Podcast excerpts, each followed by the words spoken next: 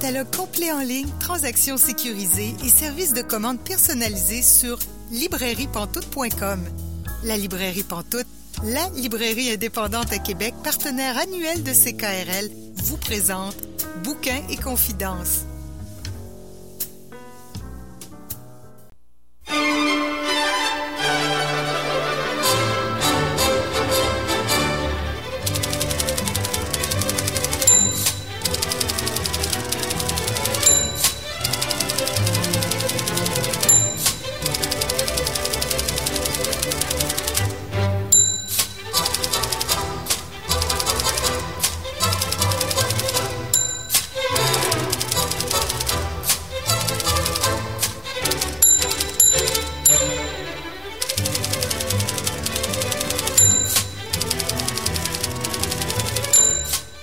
Bonjour et bienvenue à l'émission Bouquin Confidence. Julie Collin pour vous accompagner jusqu'à 19h aujourd'hui.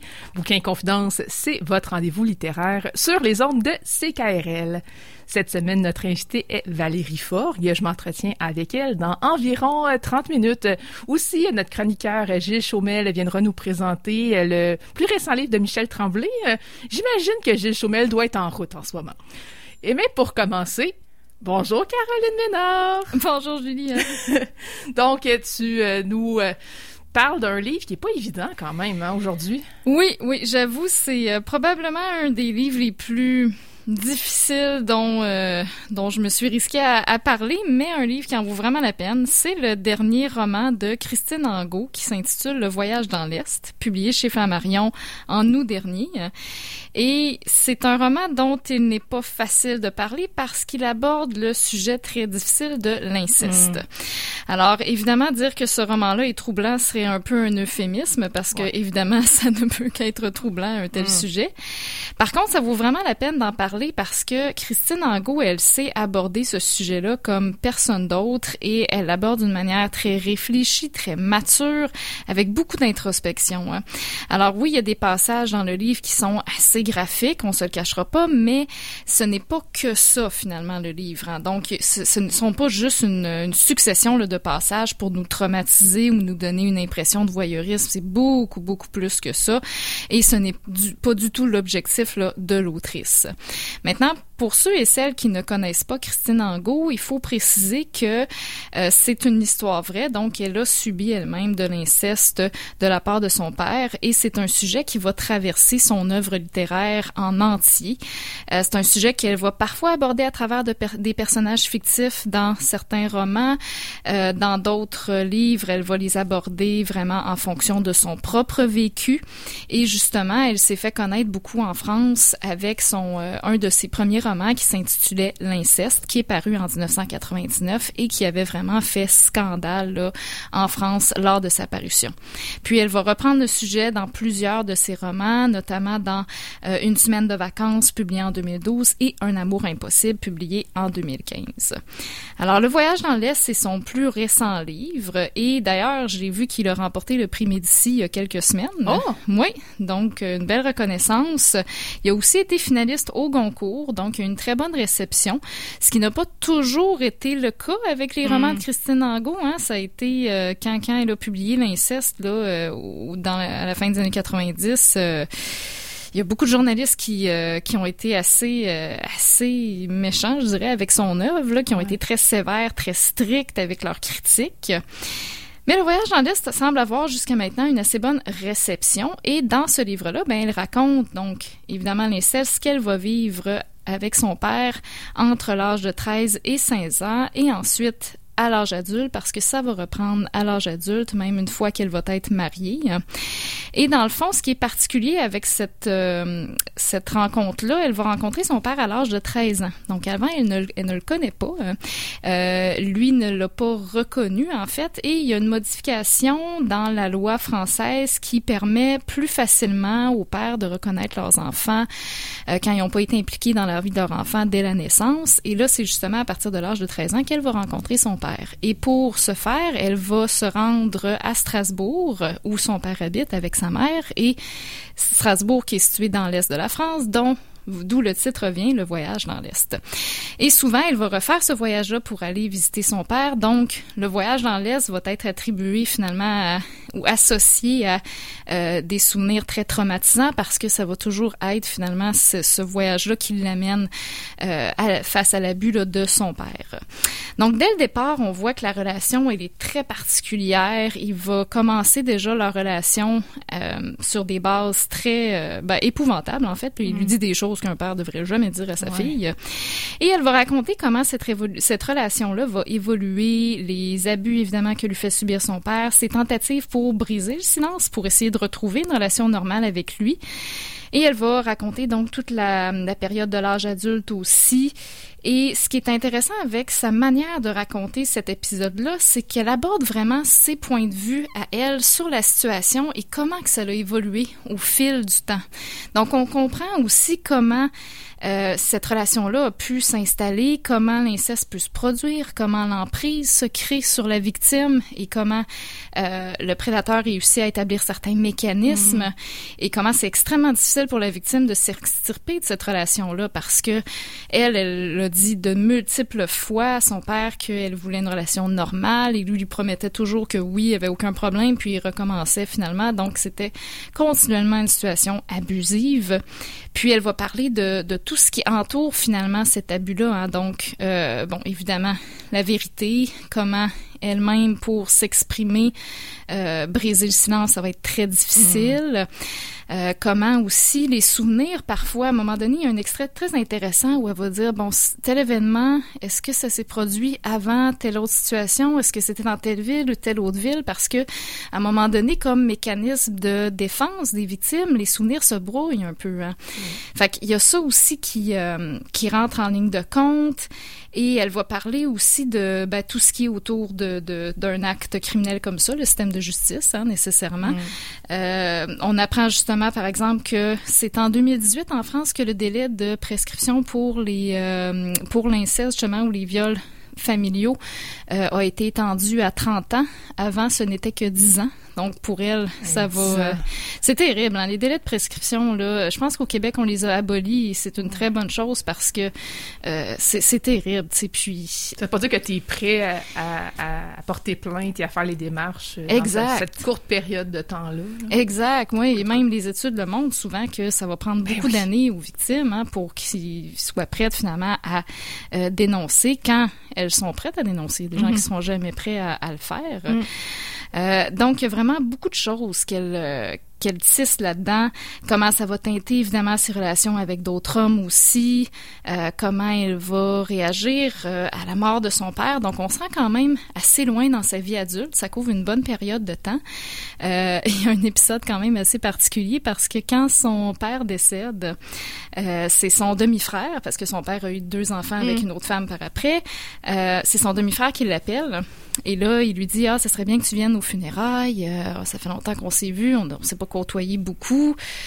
Euh, et Christine Angot va lui dire ben oui, d'accord, ça serait bien, mais il faut que tu saches que j'ai vécu des choses très difficiles hein, avec euh, avec notre père. Puis son demi-frère va lui répondre ouais ben ça c'est ce que toi tu dis, mais lui il disait toujours que tu fabulais. Alors, elle va lui répondre très simplement euh, si tu penses ça, on pourra pas avoir de relation. Mais non, c'est clair. Donc, c'est, tout ça aussi. Hein. Quand ce genre d'événement-là arrive, c'est, toute la réception de la famille aussi mm-hmm. qui devient très, très, très, très compliquée. Hein. Euh, et puis, je trouvais ça intéressant aussi de mettre le livre en contexte avec des parutions récentes. Hein. On pense, euh, par exemple, au Consentement de Vanessa Springora euh, ou à La Familia Grande de Camille Kouchner, qui sont tous les deux des livres qui ont été publiés en France récemment, ou du moins durant les deux dernières années.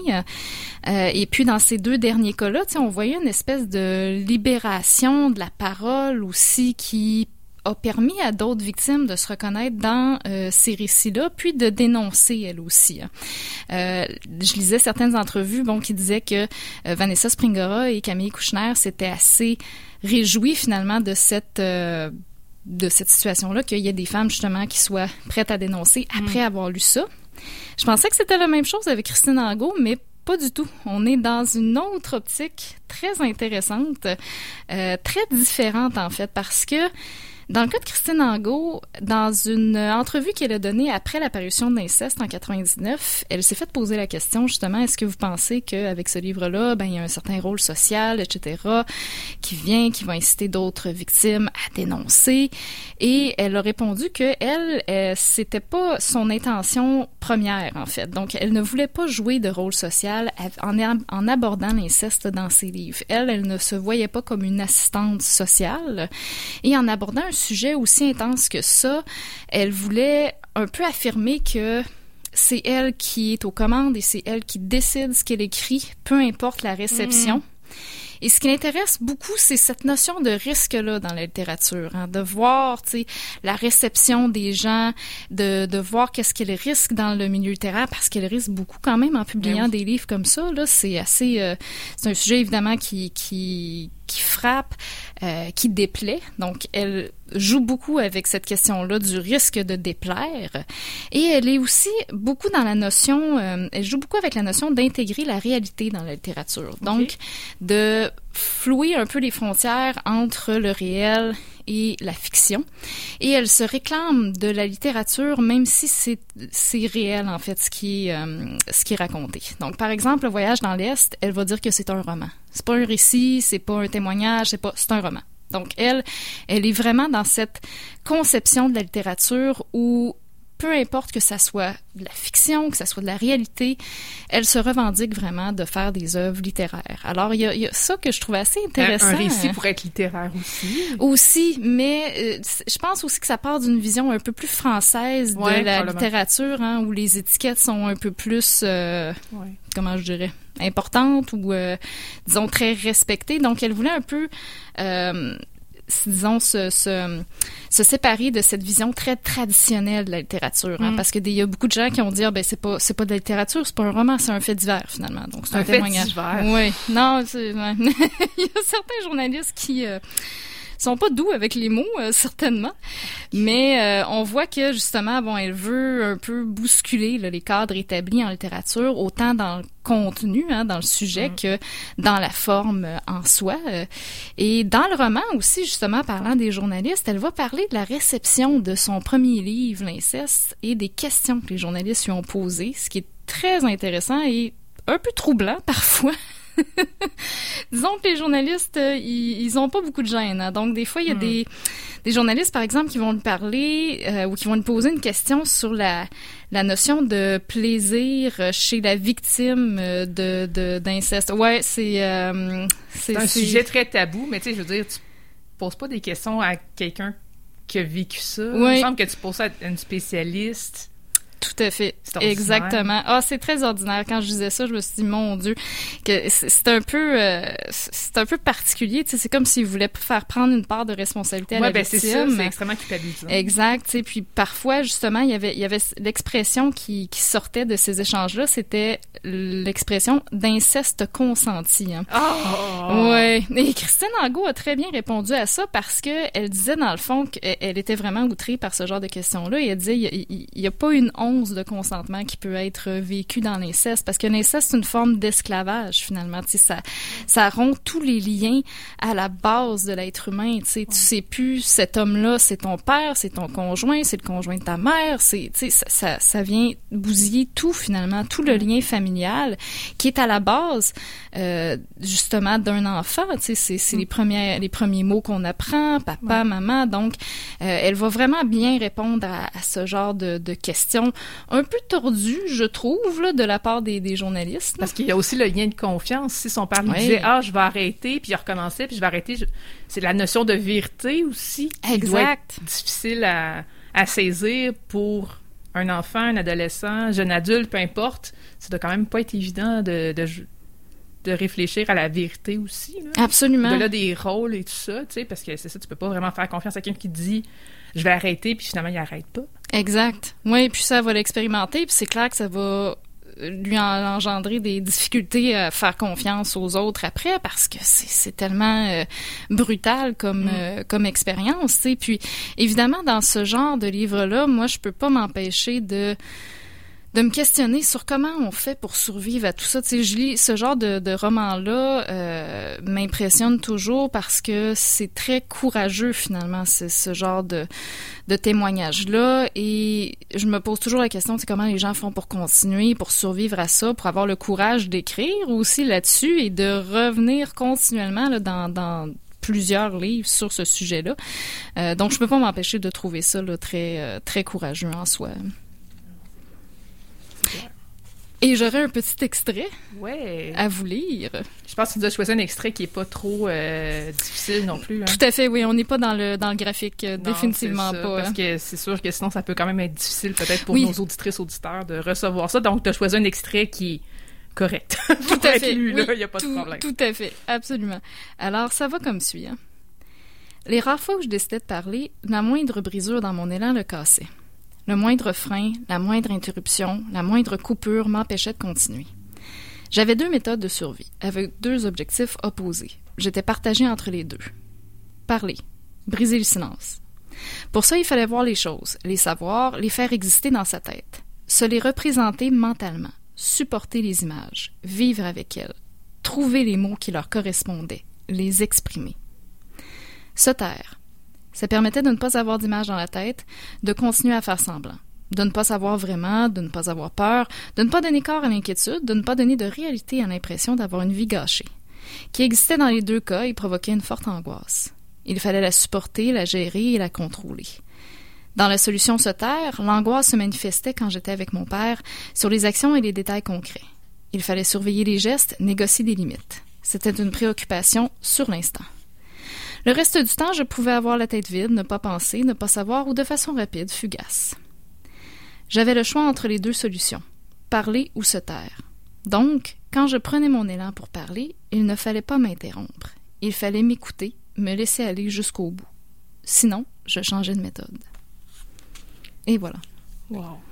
Alors ça, c'est un beau passage justement où on a vraiment, on est dans l'introspection sur la réflexion de comment justement elle dealait avec ces émotions-là et il y a plusieurs moments justement où elle va essayer de briser le silence, notamment avec sa mère, Mm. mais le dialogue va commencer et ça va être détourné vers un autre sujet, puis là, elle va justement être ça va briser son élan et puis là, il sera pas capable de continuer finalement. Donc, ça explique aussi tout le, le parcours psychologique, tout ce qu'on ressent aussi euh, psychologiquement, les mécanismes de défense de la personne. Donc, c'est une très bonne incursion aussi dans, dans ce monde-là euh, et euh, pour comprendre aussi les comportements des victimes euh, dans, dans ça. Donc, c'est vraiment... euh, c'est un excellent roman aussi. Puis j'aime beaucoup son écriture, hein, des courtes phrases assez simple, assez dépouillé.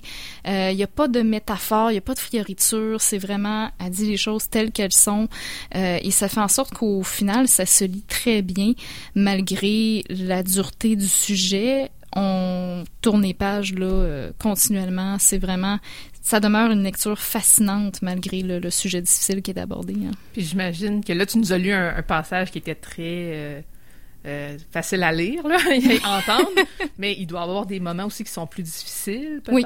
Ah oui, il y en a. est-ce en que ça nécessite peut-être de prendre une pause dans ce temps-là un peu? Des fois, c'est Oui. un peu chargé. euh. Euh, oui, définitivement. Il y en a un qui me vient en tête justement que pff, ah, je vous le décrirai pas, mais euh, j'ai posé le livre et j'ai laissé exprimer un juron parce que c'était, j'en revenais pas en fait.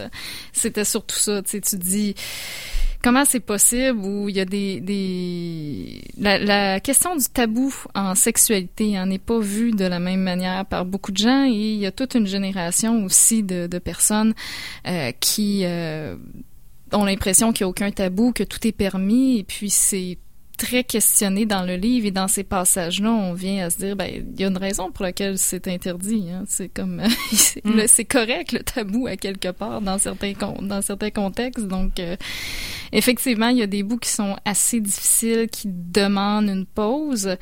Euh, mais au final, je trouve qu'on est plus dans l'introspection puis dans ces passages-là un peu plus personnels. Apparemment qu'il y a d'autres romans qu'elle a écrits qui sont euh, plus dans l'aspect graphique, très cru. Donc peut-être qu'elle a déjà fait cette expérience-là euh, par la par le passé et qu'elle voulait expérimenter d'autres choses avec le voyage dans l'Est. Euh, il faudrait que j'aille lire ses, ses, autres romans justement là-dessus, mais euh, j'ai eu vent de quelques quelques-unes de ses créations par le passé et il y en a quelques-unes que justement là, sont c'est un peu une, une expérience d'écriture aussi de y aller dans le très cru, là, finalement. Mm-hmm. Fait qu'on est moins dans le cru ici, même s'il y a des passages qui peuvent demander là, une, une pause. On est plus dans l'introspection, oui. dans la réflexion, le, le regard aussi qu'elle peut avoir après toutes ces années. Oui, définitivement. Elle a quand même beaucoup plus de recul, oui. mettons qu'en 99. Absolument, oui. Puis on voit ça, je trouve vraiment la maturité, euh, la sagesse de l'âge finalement aussi là, de, de après toutes ces années-là, parce qu'elle est rendue à 62 ans quand même, Christine Angot. Donc on voit aussi euh, cette maturité-là, du temps qui passe, de la réflexion qu'elle a fait sur ce, cet événement-là. Euh, oui, définitivement, ça se sent dans l'écriture. Tu nous rappelles les références, s'il te plaît? Oui, le titre du livre, Le voyage dans l'Est, de Christine Angot, publié chez Flammarion en août 2021. Merci beaucoup, Caroline Ménard. Merci, Julie.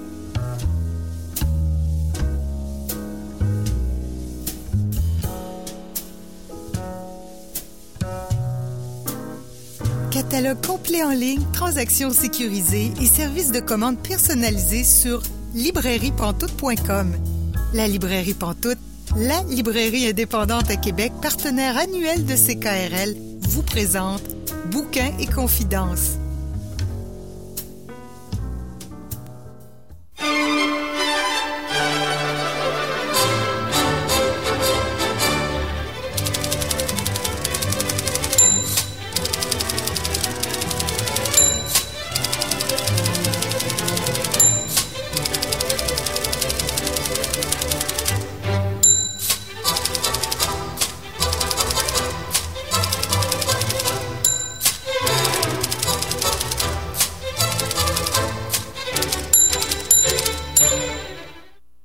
Vous êtes bien Bouquin Confidence, Julie Collin, pour vous accompagner jusqu'à 19h. Et là, je rejoins notre invitée de la semaine, Valérie Forgue. Bonjour Valérie. Bonjour Julie. Tu as publié plusieurs livres euh, au fil des années, comme à peu près tout le monde qu'on reçoit à l'émission. On va euh, commencer par le début, peut-être avec toi. Euh, c'est, en tout cas, la première chose que moi j'ai trouvé que tu as publié, c'est Poème du lendemain. En fait, c'est un, un, de tes poèmes qui a été dans le, recueil Poèmes du lendemain euh, numéro 18 des Écrits des Forges. Ton texte s'appelle Ce qui se pose. Qu'est-ce qui t'amène à écrire ce texte-là? C'est bon, c'est sûr que c'est un texte que, que j'ai pas revisité depuis plusieurs années.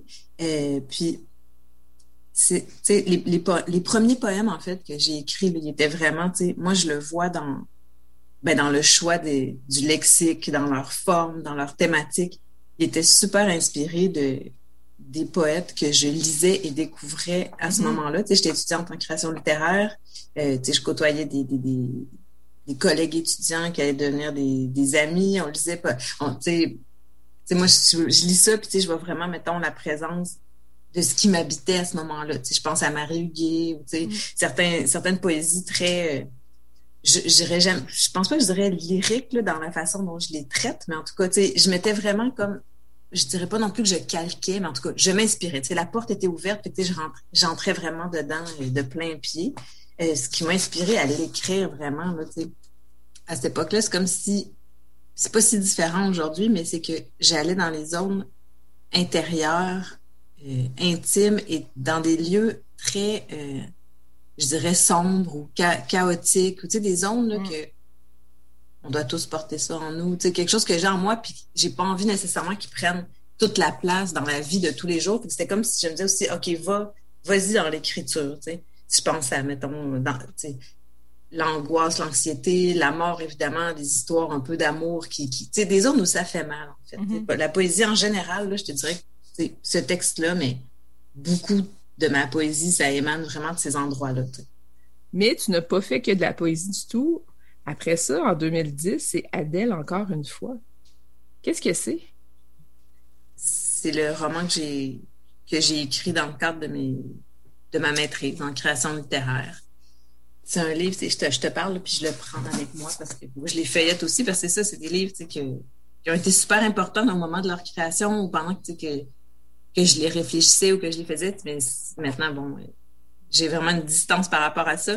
Euh, donc, c'est ça. Adèle, encore une fois, je te dirais, au départ, c'est ça. Moi, j'écrivais des poésies, euh, des nouvelles, ce que je considère comme des nouvelles, donc des textes plus courts ou plus fragmentés. Puis, avant même de penser faire une maîtrise, c'était vraiment comme par curiosité, par envie aussi, parce que je lis beaucoup de romans. Je, me disais, bon, je, me demande si je suis capable de porter une histoire sur le long, euh, sur le long mm. cours et tout. Fait que, je savais même pas que ça allait devenir mon projet de maîtrise, mais en fait, je, me suis dit à un moment donné, essaie, essaie quelque chose. Puis au, moment euh, où, j'ai entrepris l'écriture de ce livre-là, je, vivais une amitié euh, très, très, très intense. Moi, je dirais presque fusionnelle avec une personne.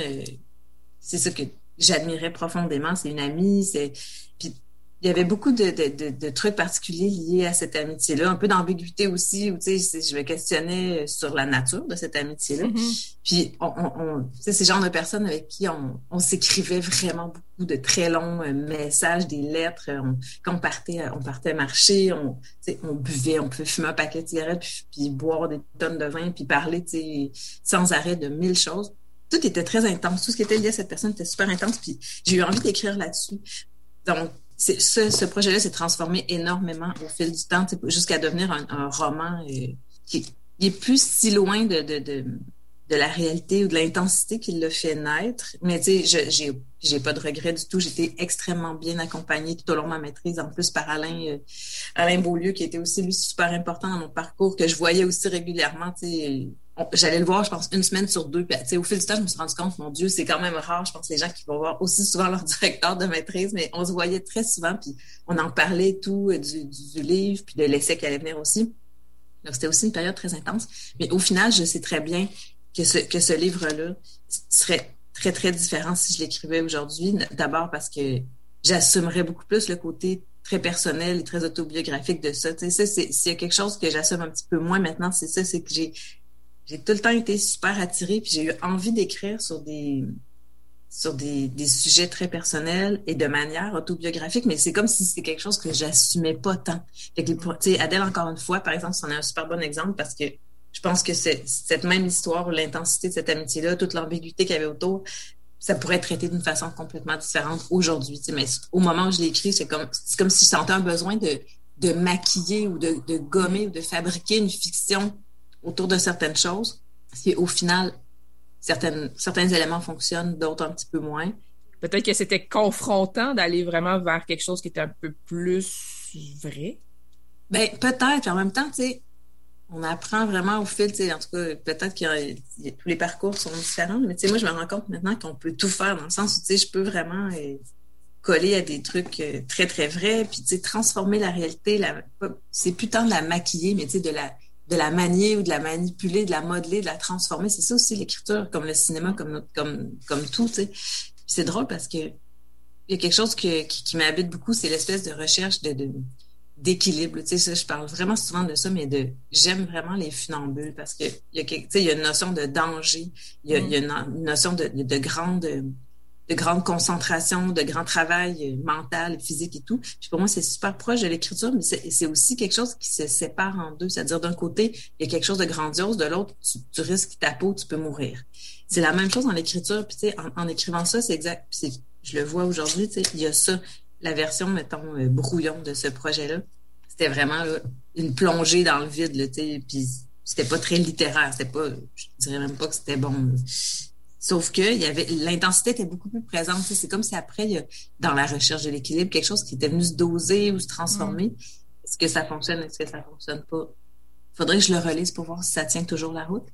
Je suis tout le temps comme un peu séparée entre ça, tu sais, entre essayer de doser puis de venir comme calmer un peu l'espèce de d'animal fou, tu sais, puis la tentation d'y aller puis de tomber puis de peut-être euh, soit me faire, tu sais, quand on écrit des fois on peut se faire mal. Moi des fois j'écris puis je me dis oh va pas là parce que tu sais je sens qu'émotivement ou mentalement tu sais ça peut venir chercher des choses qui mm. qui, vont pas me faire du bien il faut vraiment être dans une certaine disposition euh, d'esprit en tout cas pour moi pour aller dans ces zones là mais la tentation de le faire est toujours là puis je pense que je le fais de plus en plus et par la suite euh, il y a eu une robe pour la chasse oui. Là on retourne dans la poésie. Oui on retourne dans la poésie. Puis euh, pour la chasse, c'est un livre que j'aime vraiment beaucoup. Tu sais, je sais pas si on peut dire ça, mais tu sais, je pense que oui, là, j'ai jamais parlé de ça mais avec des, amis qui écrivent, mais moi, j'ai, j'ai quand même l'affection, tu sais, pour ces projets-là parce qu'ils sont aussi collés, tu sais, sur des, sur des étapes ou des, des espèces de pierres, tu sais, à la fois sur le parcours de vie très personnel, mais aussi sur le parcours euh, professionnel, sur le parcours d'autrice. Puis, euh, ouais, Une robe pour la chasse, c'est, un, tu vois, ça, c'est un livre que je trouve que la poésie, au moment où il, est paru, je crois pas que j'aurais pu faire pour moi, là, tu sais, je crois pas que j'aurais pu dire mieux euh, que ce que je voulais ou je sais pas comment j'aurais pu faire autrement. Puis quand j'ai, c'est le premier livre euh, que j'ai fait qui a été publié au Lézard amoureux. Mm-hmm. Puis la personne qui faisait la direction littéraire à ce moment-là, c'était Antoine Boisclair, le poète Antoine Boisclair. Puis c'est vraiment la première fois, je pense, que j'ai eu l'impression d'être vraiment lue et comprise. Puis c'est aussi là que j'ai vu un peu l'importance du rapport entre le poète ou l'écrivaine puis la personne qui va l'accompagner, le directeur ou la directrice littéraire, le processus d'édition, dans ce qu'il y a de très fin, dans ce qu'il y a de dans toute la confiance qu'il peut avoir là-dedans, puis d'avoir ces retours-là aussi, puis de, voir que des portes peuvent s'ouvrir à travers notre texte, des choses que, des fois, je me souviens qu'Antoine disait des trucs que j'avais pas vus nécessairement, mais ça n'était pas moins vrai, mais il y avait des choses dans, ma poésie que j'étais oh mon Dieu, il y a telle ou telle chose, j'avais pas du tout vu ça, mais c'est là, c'est présent. La notion un peu trouble de l'amour ou des relations amoureuses est hyper présente dans ce livre-là. Il y a une dimension aussi très euh, secrète ou impossible, dans l'espèce de manière dont on peut porter euh, un amour, mais sans nécessairement le sans nécessairement le dévoiler ou se confronter un peu à sa fatalité ou sa finalité ou son impossibilité. Mm. Il, y a, tout ça là-dedans. Il y a l'attente, il, y a la, il y a la solitude, il y a, il y a l'abandon aussi. Il y a l'abandon. Je, je veux dire moi, là, ou la narration, la narratrice dans ce livre-là, est encore là un peu séparée ou écartelée entre l'envie vraiment de se sauver puis celle de s'abandonner, de se laisser comme déchirée par ces émotions-là qui la traversent. Donc, euh, c'est un, je regarde là, nous naissons dans une cage, nous traînons nos carcasses. Il y a quelque chose de, il y a quelque chose d'un peu lourd là-dedans. Je pense qu'il y a ça dans, puis moi je le vois pas dans un sens négatif là, mais dans, dans plusieurs de mes poèmes. Mais tu sais, j'aime aller creuser dans ces zones-là, dans cette, dans cette noirceur-là, dans ce qui fait mal, tu sais, pour pas que ça me hante dans ma vie non plus, euh, du matin au soir dans le quotidien. Fait qu'une robe pour la chasse, c'est comme une espèce de tentative de fuite vers l'avant, puis d'acceptation en même temps de, de toute cette, euh, cet amour, cette rage, euh, même si tu sais que ça va faire mal, ben, faut foncer là-dedans. C'est un peu ça. Mm. Ça se termine par, euh, il y a quelque chose. Tu sais, la fin, c'est un peu comme une espèce de, de, de rassemblement entre ces deux aspects-là de la, de la, personnalité, si on veut. Tu sais, on est rendu, je parle au nous, puis ça dit, je mettrai le feu à ma robe, euh, nourriront à gorge brûlée de ceux qui ont déposé les armes. C'est comme, on n'arrêtera pas, tu sais, je vais sacrer le feu, je vais tout briser, mais on va continuer, puis on va même en rire, tu sais. Par la suite, euh, c'est un autre roman, Janvier ah, tous les jours, euh, chez Amac en 2017. Qu'est-ce que c'est? Ça ressemble un peu à Adèle, encore une fois, dans le sens où on est encore dans une amitié fusionnelle. Et là, ce sont deux, deux personnes qui s'aiment et qui se connaissent depuis qu'ils sont tout petits. Et il y a un des personnages qui a une maladie ça c'est un peu flou dans le livre, mais tu sais, son cœur est malade ou son cœur est faible. J'étais super influencée par euh, L'écume des jours de Boris Vian, qui est un livre que j'aime beaucoup. J'aimais cette image d'un cœur malade, puis que, dans le fond, les deux personnages vivent avec, avec la mort au-dessus d'eux tout le mm. temps. Tu sais, donc, la personne, le personnage de d'Anaïs se, se, forme, se forge avec ça, en disant, bon, on peut mourir tout le temps, blablabla. Puis quand, quand la mort arrive, finalement, ben encore là, il y a une fuite vers l'avant, une tentative de déni un peu. Bon, tu sais, est-ce qu'il est mort, est-ce qu'il est pas mort? Janvier, dans, dans, dans ce livre, Janvier, c'est un personnage, c'est le personnage euh, qui, qui, qui, est malade et qui va mourir. C'est ça, donc dans, dans, sa fuite euh, vers l'avant, le personnage d'Anaïs va se retrouver, euh, va partir, puis va, va se retrouver en France, entourée de personnes qu'elle ne connaît pas, dans un, dans un dans un milieu qu'elle connaît pas non plus. Puis tranquillement, son corps, son esprit, tout ça, à travers le déni, tranquillement, elle va, pas à travers, mais après le déni. Il y a quelque chose qui va se réveiller en elle.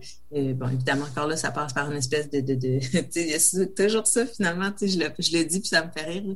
L'aspect vraiment physique ou amoureux, il y a quelque chose qui va venir s'éveiller en elle. Puis toujours la même... Euh, la même tentative de cohabitation entre les, les, les, envies de vie et de mort. C'est ça, dans janvier tous les jours. Donc, tu vois, il y a encore le, le, schéma de la relation fusionnelle, il y a encore la présence de, de l'amitié, l'amour, toute l'ambiguïté aussi sur la relation. Dans le livre, on ne sait pas trop si Janvier et Anaïs, ils disent qu'ils se sont mariés quand ils étaient jeunes. On ne sait pas trop s'il y a une dimension physique à leur amitié. C'est des trucs qui m'intéressent vraiment. Puis j'ai l'impression que je vais tout le temps écrire là-dessus.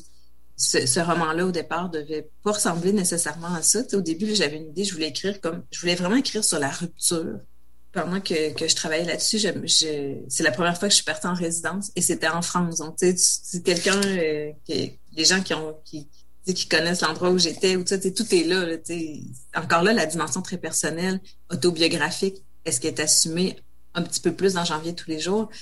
Tout est là, tout est, c'est moins maquillé, c'est moins, c'est moins gommé que dans Adèle, encore une fois. J'ai transformé un petit peu encore. Tu sais, des fois, ça permet ça aussi, l'écriture, de dire, OK, comment j'aurais souhaité que les choses se passent, ou tu sais, comment on peut jouer avec la réalité.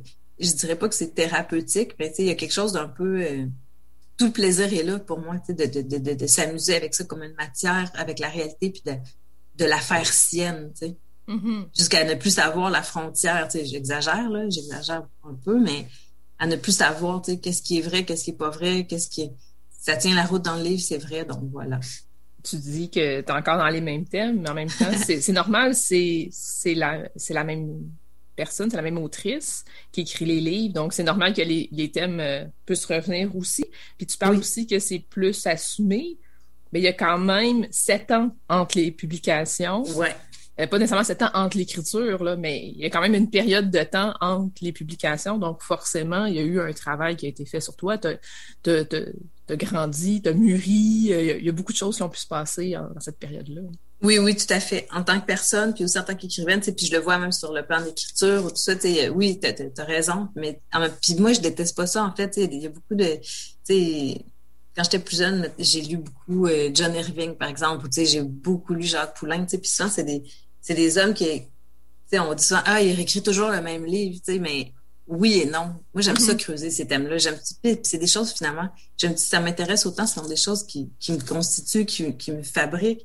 Donc, euh, j'aime les explorer euh, puis les, les, les, creuser comme ça à travers l'écriture. Puis oui, ça va, tu sais, je pense qu'il y a un prochain livre.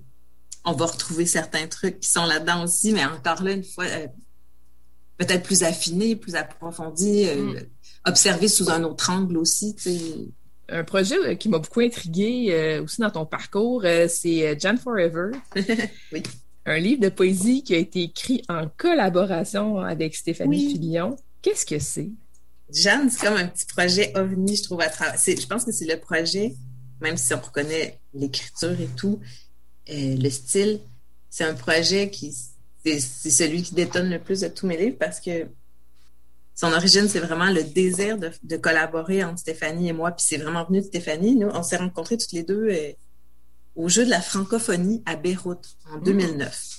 Mmh. Donc, on se connaissait pas. Et on s'était jamais rencontrés et tout. Puis, euh, ben, c'est ça, en partageant une expérience quand même euh, aussi intense que de se retrouver euh, au Liban autour de. Puis, dans, dans un contexte professionnel de littérature, on était comme, oh mon Dieu, c'était une expérience très très particulière. Moi, j'étais complètement dépaysée et tout. Bref, ça, ça nouait quand même. moi, j'ai souvent considéré Stéphanie, je mon amie littéraire. C'était vraiment notre relation, notre amitié naissait de là. Mm. Puis, euh, bon, au fil du temps, ben, on, est toujours resté en contact, on s'est lu euh, l'une l'autre, on s'est, on s'est côtoyé et tout. Puis, à un moment donné, Stéphanie, euh, c'est vraiment venu d'elle. Elle m'a dit, ah, j'aimerais ça qu'on fasse un projet ensemble, tout simplement. Puis, c'est elle, il faut dire que son premier livre, qui est un livre extraordinaire qui s'appelle Almanach des exils, est un livre fait comme ça en collaboration avec une de ses amies, Isabelle Descaries. Mm. C'est un livre qui a été publié justement en 2009 au Marchand de Feuilles, puis qui est une espèce de, de, de de journal, de carnet qui fait le tour d'une année complète. Puis c'est une correspondance entre les deux amis. En tout cas. Bref, Stéphanie, c'est une habituée aussi de ce type de projet. Puis elle aime ça, ça la nourrit beaucoup. Fait qu'elle m'a tiré avec elle. Elle m'a dit, t'as envie qu'on fasse ça? Évidemment, j'avais envie de travailler avec elle. Puis Stéphanie avait déjà écrit quelques poèmes autour de Jeanne Moreau pour un événement où je, je me souviens plus très bien. Fait que c'est vraiment venu d'elle, l'idée du projet et tout. Puis euh, moi, c'est certain que j'ai dit oui. Là, j'avais, pour moi, Jeanne Moreau, à ce moment-là, c'était vraiment le personnage de, de Jules Jim puis d'ascenseur pour l'échafaud, si je me trompe pas. C'était pas mal. C'est ça que j'en, que j'en savais. Mais tu sais, je trouvais que c'était une figure super intéressante à, à explorer. Tout, tout l'aspect ben, de la femme en tant que telle, de l'actrice, de tous ces rôles qu'elle a fait, puis du type de rôle qu'elle choisissait de faire mm-hmm. aussi.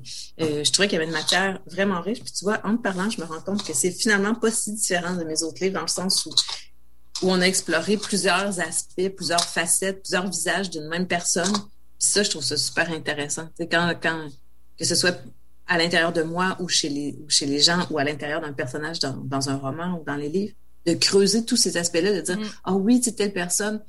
Je sais que ça peut être déroutant des fois, mais tu sais, on peut se dire, tu sais, on le voit, là, telle personne peut être, ah, c'est un bon gars, tatatac, mais il peut être aussi un, un gros dégueulasse, tu comprends? Mm-hmm, mm-hmm. tout à fait. Cette cohabitation-là m'intéresse. Donc, tu vois, dans Jeanne, ben, c'est un peu ça. Euh, on s'est, on, on, s'est pas donné une marche à suivre euh, très, très précise. On est vraiment parti. On a vu plein de films de Jeanne Moreau. Tous les deux, là, chacun de notre côté, on voyait les films. Puis je pense qu'on s'est, de mon souvenir, on, on se dit, ah ben, tu vois, le film, j'aimais tel personnage, je vais écrire sur ça, tu Fait qu'au départ, on a écrit nos poèmes, un peu chacun de notre côté. Puis une fois que tout a été mis ensemble, là, on s'est mis à travailler le, le le, le, texte dans son ensemble. Puis il faut savoir qu'au début, c'était pas du tout un projet de livre. Hein. C'était un, un spectacle. Ouais. Un spectacle littéraire qu'on a présenté euh, au, mois de la poésie puis au Festival de poésie à Montréal. Euh, c'était vraiment fait pour, euh, pour être lu puis pour être, je dirais pas joué. Il y avait quand même quelques déplacements et j'ai même chanté. Stéphanie oh! oh oui, on a chanté un petit peu le tourbillon de la vie et d'autres d'autres petits extraits de, de chants. Mais puis on était accompagné de Michel Côté, un musicien de jazz qui est extrêmement talentueux. Puis tout ça faisait comme un, un, ensemble très, pour moi, c'était très cohérent. Et, Michel avait vraiment réussi à, à capter l'essence des personnages de, toutes les Jeannes qu'on avait choisies. Quand on a présenté le spectacle à Montréal, ben, il, y a, Guy Champagne, Monsieur Guy Champagne, qui était directeur général du groupe Nota Bene. Donc, mm-hmm proche de Arts Amoureux, qui a fondé Arts Amoureux, en fait, qui était là, puis qui, lui, aime beaucoup Jeanne Moreau, puis était là, les filles, c'est tellement beau, faut que vous fassiez un livre, mais tu sais, c'était pas du tout euh, notre idée, L'idée de collaboration de Stéphanie et moi, c'était vraiment faire un spectacle au départ. C'est vrai, j'avais comme oublié cette dimension. c'est vraiment, je pense, c'est plus d'un an après qu'on a fini de, faire notre, notre de créer le spectacle, puis après l'avoir présenté les deux fois, puis encore là, c'est revenu de Stéphanie en disant Ah, peut-être que Guy avait raison, on pourrait peut-être essayer de faire le livre avec.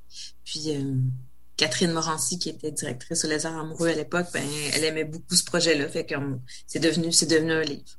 Mais tu sais, c'est un projet particulier parce qu'il est né d'une volonté de travailler ensemble parce que c'est un spectacle, c'était pas dédié à devenir ce livre, mais c'est aussi un livre que j'aime beaucoup écrire de la poésie à deux, c'est quand même particulier parce que tu disais tantôt que Stéphanie, elle avait déjà collaboré avec une autre personne pour faire un, un livre qui était plus de type correspondance. Ça, on l'imagine bien, à deux, de faire de la correspondance, chacune ses lettres et tout ça, mais la poésie, comment ça se travaille à deux? Ben c'est ça, tu sais, ça s'est au départ, ça s'est pas tant travaillé à deux. On a quand même travaillé chacune nos poèmes, tu sais, de notre côté. je pense qu'on s'était arrêté sur neuf, euh, neuf figures, on avait neuf poèmes on a essayé de trouver une espèce de fil conducteur ou une cohérence, comment les organiser. Déjà, ça, ça a été comme le premier travail de collaboration. Comment les placer les uns après les autres pour qu'ils se, se répondent puis qu'il y, ait, un sens dans tout ça. Après, là, on a travaillé les textes. C'est-à-dire que chacun de notre côté, on les lisait, on les commentait, on se permettait. Là, on s'est vraiment dit, bon, c'est plus ton texte, c'est plus mon texte. On se permet vraiment tous les commentaires qu'on veut sur les, sur les poèmes. C'est au fil de ce retravail-là, tu sais, que ce sont devenus des poèmes qui sont un peu à nous deux. Je sais pas mm-hmm. si... Au moment de l'écriture, c'était vraiment pas ensemble. C'est plus sur le plan du retravail. Puis c'est, c'est quand même... Euh, c'est quand même particulier puis un peu délicat de dire OK, je te, je te fais confiance. Ce poème-là, maintenant, il est à toi. Fait entre dedans. Puis euh, si tu as des commentaires ou des, des, des, interrogations, s'il y a des choses qui fonctionnent moins bien, si tu as envie de changer quelque chose, vas-y.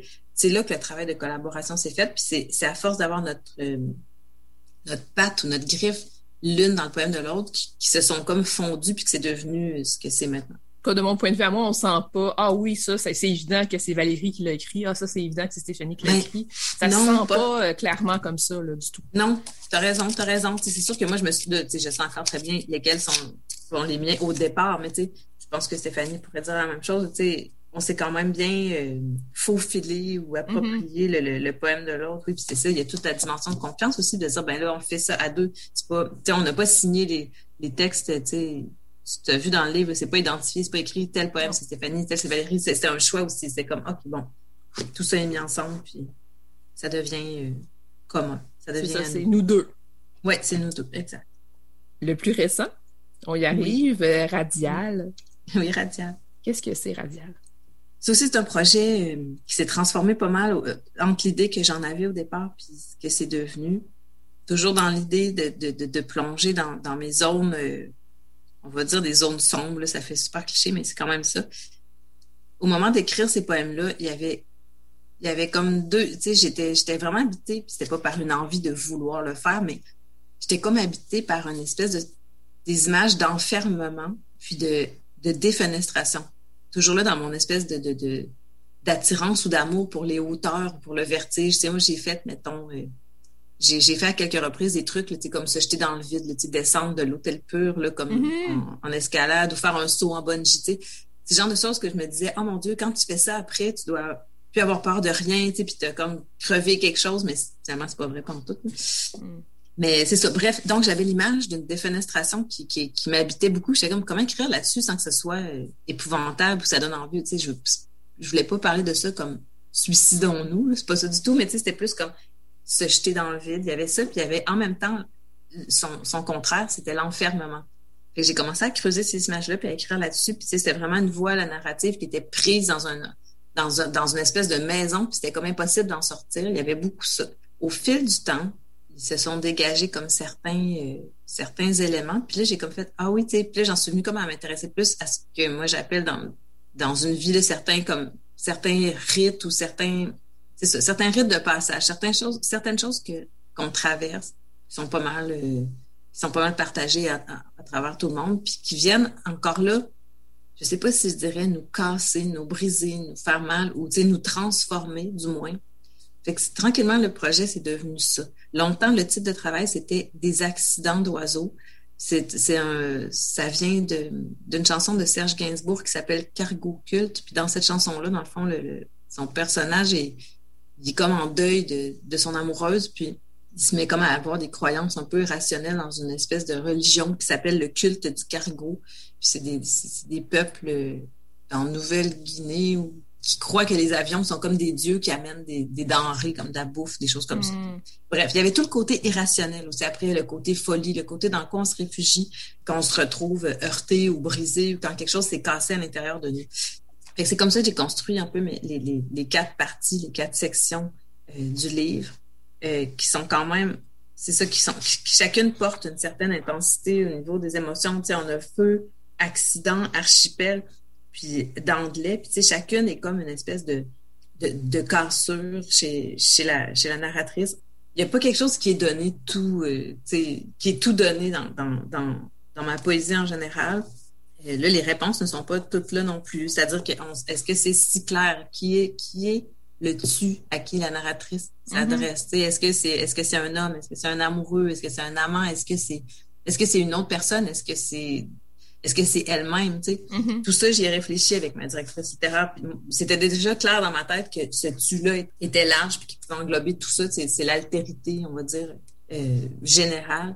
Et moi, ce qui m'intéressait, c'était d'aller dans l'intensité des, des, des, cassures, justement, dans, puis de ces rites de passage-là qui vont faire qu'au final, on, on, est qui on est, et puis on porte tout, autant ce qui nous construit que ce qui nous brise. Évidemment, il y a, il y a une certaine violence là-dedans aussi, dans ces images-là. Le livre est paru au Lézard amoureux. C'est moi qui dirige la maison d'édition, mais bien sûr, je n'allais pas me choisir et me diriger moi-même. Mm. Donc, c'est Véronique Cyr, euh, la poète, que, que, pour qui j'ai beaucoup d'admiration, euh, que je connaissais pas beaucoup à part dans ses livres que j'aimais tous énormément. Donc, il a accepté de faire la direction sur, euh, sur mon livre. Et le titre est venu d'elle. Dans le fond, euh, j'ai dit que longtemps, mon titre de travail, c'était les accidents d'oiseaux. Euh, puis radial, c'est un mot qui vient dans un où, ça, où je dis qu'on me laisse bander quand les os, quand les crocs percent la radiale. La radiale, dans le fond, moi, comme je l'utilisais dans, dans mon poème, c'est vraiment le...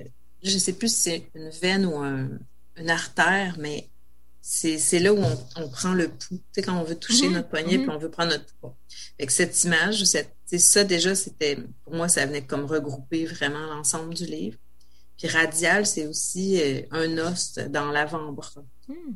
Le, le radial, puis moi, ça c'est vraiment une anecdote, mais moi j'ai eu trois fractures sur les bras à des époques différentes. Puis pour moi, le corps, puis le- qui on est vraiment, c'est comme, c'est, j'ai comme une vision très euh, complète, mettons, de qui je suis, puis ça l'inclut, tu sais, je fais pas une séparation mon corps, mon esprit, fait que tout ce qui touche, c'est pour ça aussi que d'anglais, tu sais, moi, tout ce qui vient, euh, tu sais, la- l'arrachage des dents, les bras cassés, pour moi, c'est comme, c'est des violences épouvantables, physiques, qui me brisent vraiment, tu sais. Mhm. Puis je trouvais qu'il y avait comme un lien avec le, avec le côté plus intérieur aussi de ce qui nous brise dans la vie, que ce soit les relations, que ce soit les, les deuils, que ce soit les, les espoirs, les trucs qui fonctionnent pas.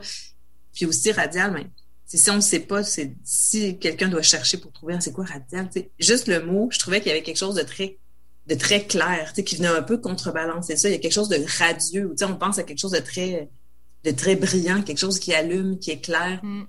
Je trouvais que ça faisait un- une espèce de, de, de contrepoids à la lourdeur ou à la violence de, de ce qui nous brise ou ce qui fait mal. Ou... Merci beaucoup, Valérie Forgue, euh, d'être euh, venue à l'émission cette semaine. Et Julie, merci à toi énormément.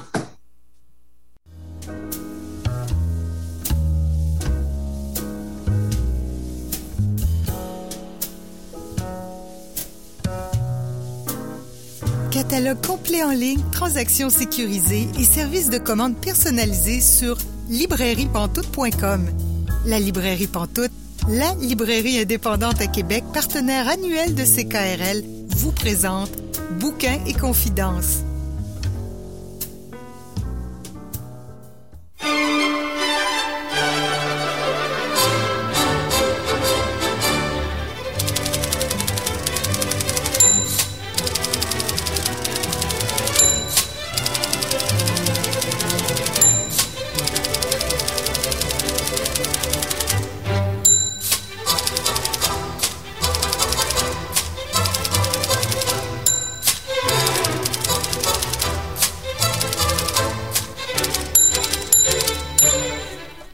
Bien à Bouquin Confidence, Julie Collin pour vous accompagner jusqu'à 19h. Donc encore quelques minutes à passer ensemble aujourd'hui. Et là, je rejoins notre chroniqueur Gilles Chaumel. Bonjour Gilles. Juste l'autre côté du micro.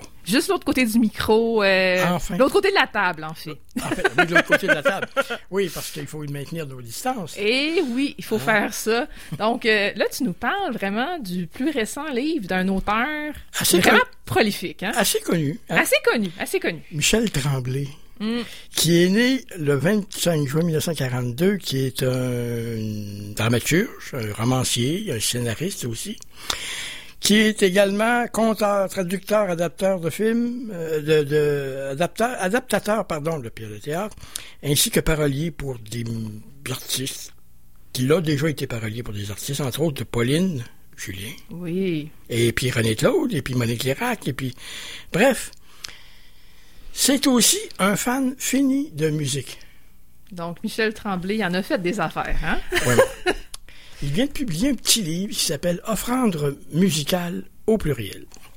Parce qu'on sait bien que l'offrande musicale au singulier est une œuvre de Saint-Sébastien Bach, qu'il a écrit vers la fin de sa vie pour euh, faire chier.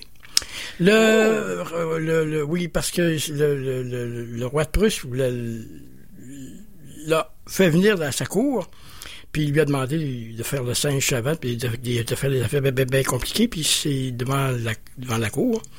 Et puis après, il aimé ça, lui, de se faire prendre pour ça. Puis donc, il a retourné chez lui et écrit l'offrande musicale sur le thème d'un petit thème de flûte que le roi avait é- é- é- é- é- évoqué, qu'il avait joué. Mhm. Alors lui, il a bâti toute une œuvre qui s'appelle l'offrande musicale, complexe, au clavecin, avec des instruments de musique, avec des instruments à cordes, des, flûtes, etc., etc. Il raconte ça, notre ami Michel, euh, dans son petit livre qui s'appelle Offrande musicale, parce qu'il n'y en a pas juste une, il y en a plusieurs. Donc, il y a celle de Bach dans les années 50. Il y a des offrandes musicales de, du temps de la pandémie. C'était même avec ça qu'il commence son livre. T'en as d'autres des années 50, 60, euh, etc. Fait que c'est des moments dans la vie de Michel Tremblay où il nous parle de musique. Et il en parle avec une... euh, D'abord, il écrit, hein, on connaît sa qualité d'écrivain, Ben oui. etc. Sa qualité de conteur aussi. Mm. Il, c'est tordant des bouts à lire ce qu'il...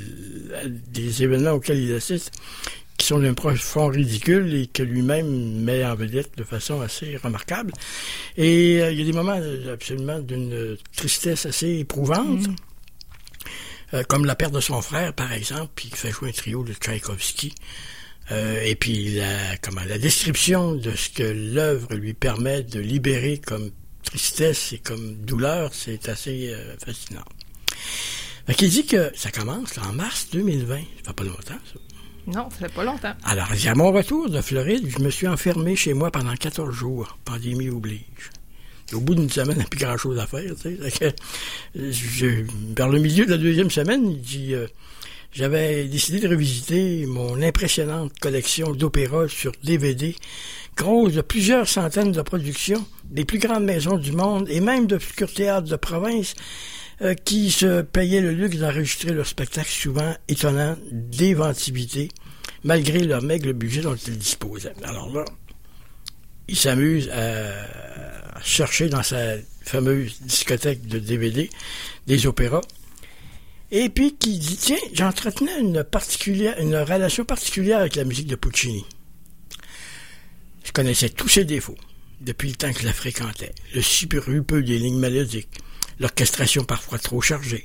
Mais, comme je le disais souvent à mes amis, lorsque j'écoutais Manon Lescaut ou Turando, je bloquais mon esprit critique et je déposais mon intelligence à côté de mon fauteuil et me laissais couler dans les violentes sensations, plaisirs coupables que me procurait cette mer de sons déferlante et doucereux. Puis là, il va se mettre à écouter Madame Butterfly. Parce qu'il cherchait quelque chose à écouter, puis... Puis écoutez, avec une version qui est avec, euh, comment est-ce qu'elle s'appelle donc? Une chanteuse qui s'appelle, bon, on va, on va y arriver de toute façon, Hermonella, Hermonella Giao, qui est une roumaine, ou une bulgare, une bulgare, bon. La Madame Butterfly, comme mon frère appelait euh, ma bonne femme papillon, parce qu'il aimait ça, comment dirais-je, euh, désacraliser la musique classique. Euh, donc, la Madame Butterfly en question traînait depuis mon retour devant le lecteur DVD. Pochette quelconque, mise en scène de Pierre-Luigi Pizzi. Ça, c'est bien important parce que quand on est un homme de théâtre, la mise en scène, on Ah, ben oui. on fait rien que s'occuper de ça, tu sais, dans la vie, tu sais, c'est- En tout cas, c'est pas mal. Alors, les deux, les deux heures qui suivirent sont agréables. La musique déploie ses beautés, mes scènes favorites tentées de Butterfly, le duo d'amour, Butterfly raconta son enfance, la visite du consul américain à Nagasaki, l'incontournable et efficace. Euh, un bel vedremo, qu'on va entendre.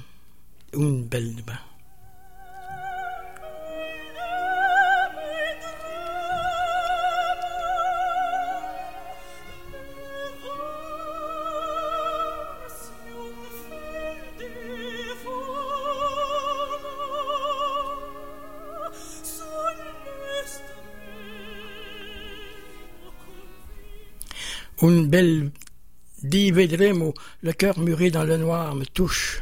Je frissonne comme toujours à l'air final et au suicide de l'héroïne. Sacre aux deux butterfly. Butterfly lancé par le détestable Pinkerton pendant les dernières mesures de l'opéra que j'ai toujours trouvé inutile et gratuit. Parce qu'il n'est pas capable de s'empêcher, malgré toute l'émotion qu'il ressent pour la musique, de trouver ou de relever les défauts qu'il y trouve. Mm. Puis il y a des applaudissements. C'est un show live qui écoutait. Puis tout à coup, sans que je les ai sentis revenir parce qu'ils écoutaient les applaudissements, puis puis puis puis puis puis la Hermonella qui était divine puis souveraine, et tout à coup, sans que je les ai sentis venir, et aussi violent qu'un vomissement subi, des sanglots me montent à la gorge et je me mets à pleurer à goût bouillon. Des larmes coulent sur mes joues, je suis secoué dans mon fauteuil, un poids pèse sur ma poitrine, ma vue est embrouillée, j'ai peine à voir les autres chanteurs prendre leur statut, leur salut. Puis je comprends. Ce triomphe, ces cris, ces sifflements, ces bruits de tonnerre, ces et de grandes pluies. Est-ce que tout cela est fini?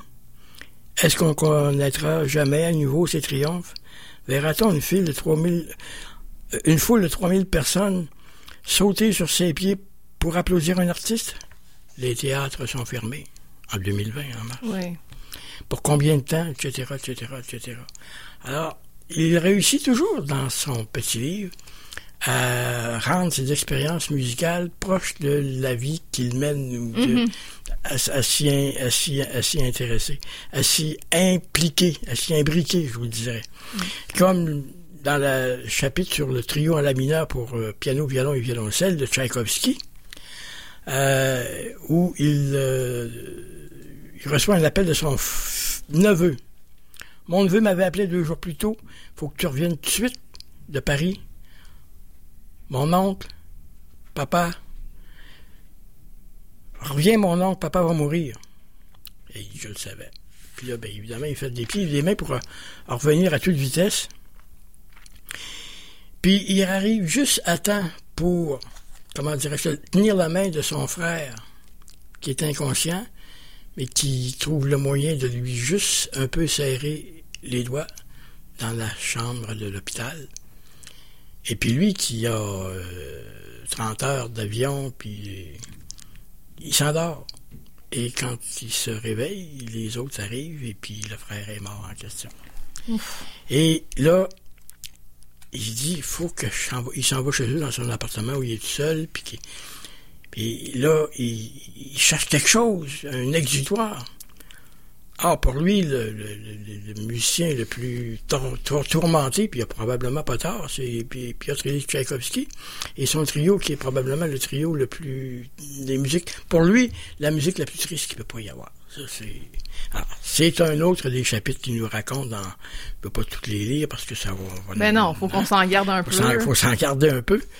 Euh, il il raconte avec beaucoup de plaisir euh, euh, et de mauvaise foi qu'il n'aimait pas Barbara, la chanteuse. Il trouvait qu'elle était, comment dirais-je, affectée. J'avais pris Barbara en grippe. Mes amis en étaient fous, ils ne parlaient que d'elle, de ses nouvelles chansons, fredonnaient sans, cesse dit quand reviendras-tu ou Göttingen pendant que moi je grinçais des dents.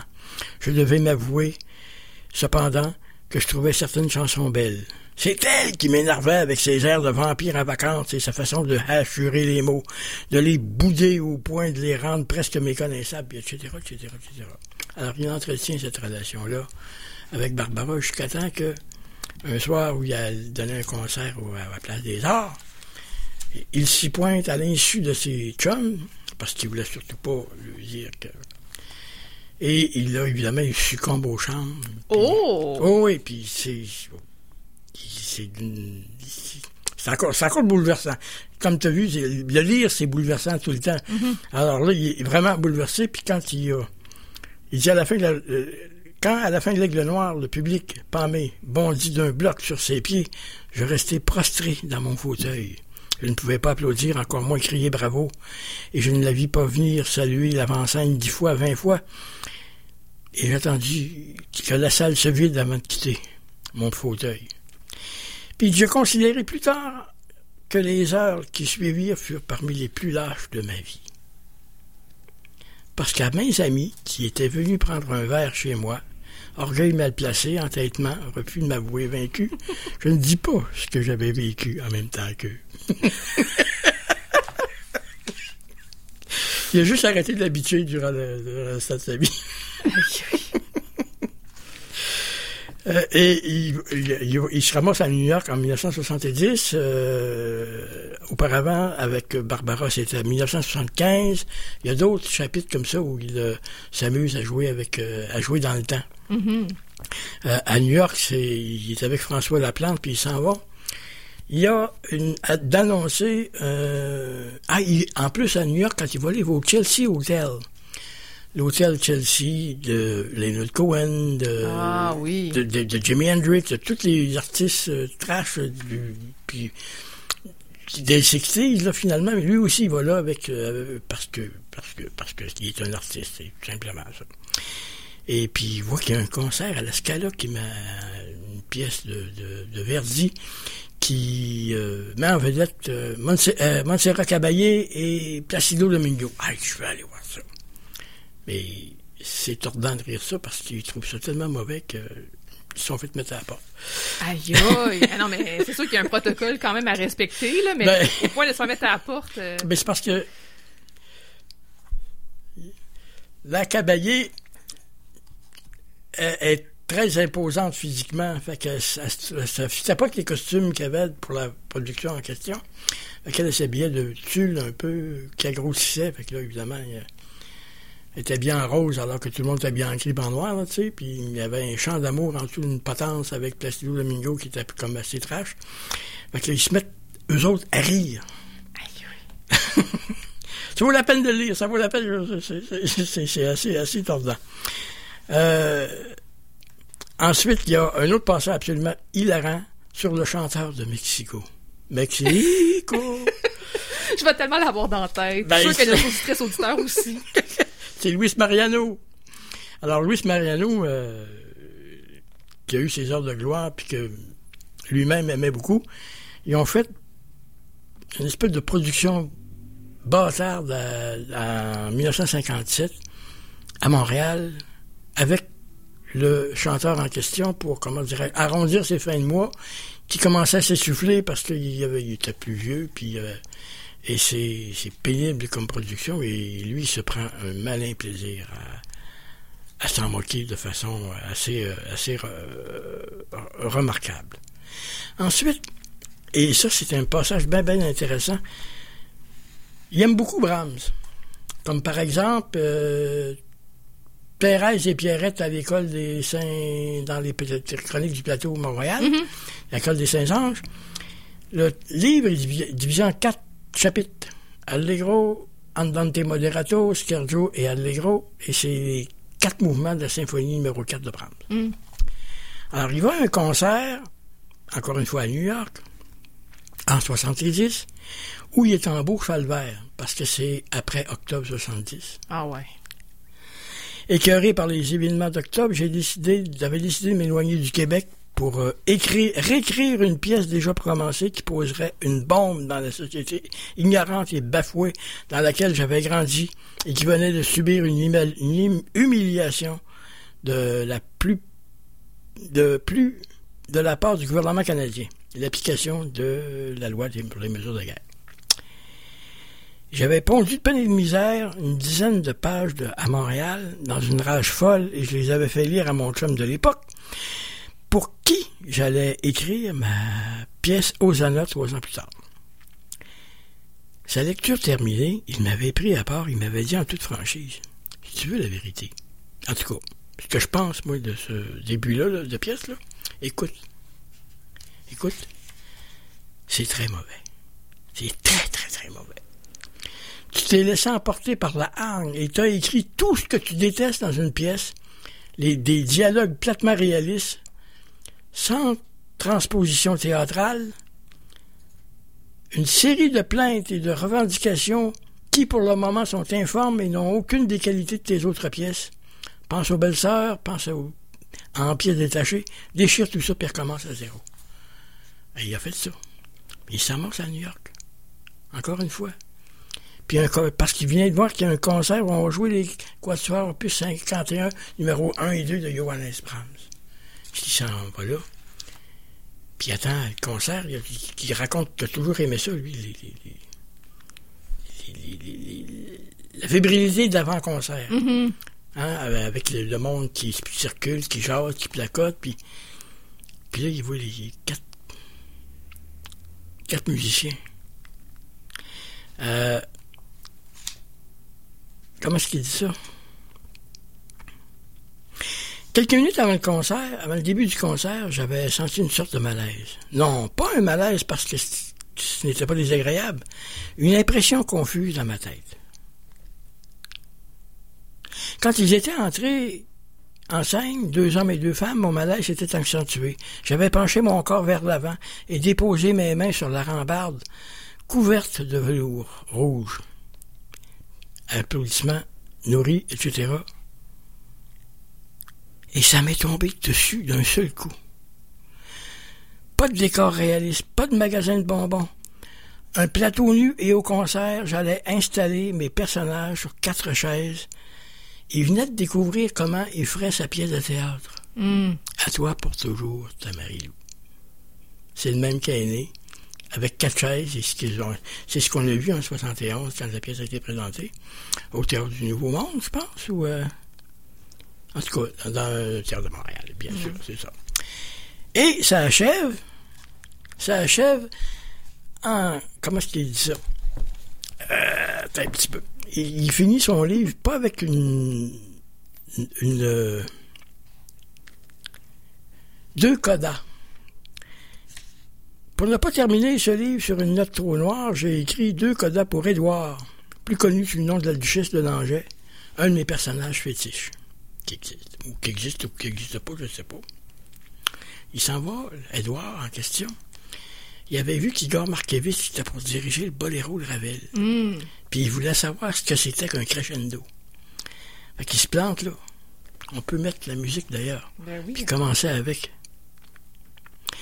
Du fond de la scène parvient un. Oh, ça commence tellement doucement que tu n'as pas besoin de monter le volume, mais il va venir tout seul. OK. Du fond de la scène parvient un léger son de tambour au rythme régulier, très régulier. Saccadé, presque militaire, qui dure quelques secondes. Puis une flûte. Un thème ondoyant qu'on dirait sorti de la lointaine Arabie. Il est ravi, ça commence bien. C'est doux, c'est charmant. Un deuxième thème apparaît presque tout de suite, introduit par un autre instrument avant. Il les connaît pas tous par leur nom, mais il suppose que c'est un hautbois. S'ajoutent d'autres instruments, trompettes, corps, qui suivent la deuxième mélodie, etc., etc., etc., etc. Le tambour continue son rythme régulier qui, curieusement, commence à le déranger. C'est comme le brombrissement d'une mouche. Il on n'arrive pas à s'en débarrasser. C'était bien au début. Ça partait bien l'œuvre, mais on devrait passer à autre chose. L'orchestre alors à suivre le rythme du tambour. C'est plus doux, plus langoureux, moins achalant. Ça couvre un peu la caisse, puis se lance la première mélodie. Il sent son cœur. Que c'est beau. Mais le tambour, le tambour, son rythme saccadé, carré, lui vrille les oreilles. Il commence à avoir de la difficulté à se concentrer sur le reste de avec le reste de l'orchestre. Il regarde sa montre. Il se lève. La musique s'arrête. Et sans s'en rendre compte, il se retrouve debout et claque l'ovation. Mais lui, c'est pour protester. Au moment où la salle se lève, il, il crie, il hurle, on le croit enthousiaste, alors qu'il sanglote parce qu'on vient juste avec ce lancinant rythme de tambour de le rendre fou, lui qui était venu pour découvrir ce qu'était un crescendo et regarder l'un des plus grands chefs diriger un orchestre. Voilà. Tu nous rappelles les références, s'il te plaît? Michel Tremblay, offrande musicale, Les, Léméac, Acte Sud 2021.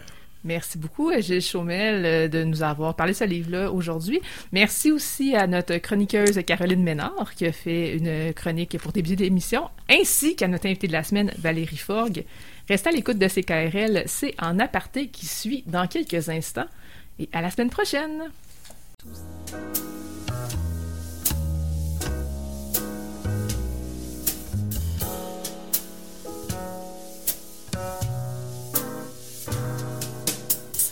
La librairie Pantoute, la librairie indépendante à Québec, partenaire annuel de CKRL, vous a présenté Bouquins et confidences.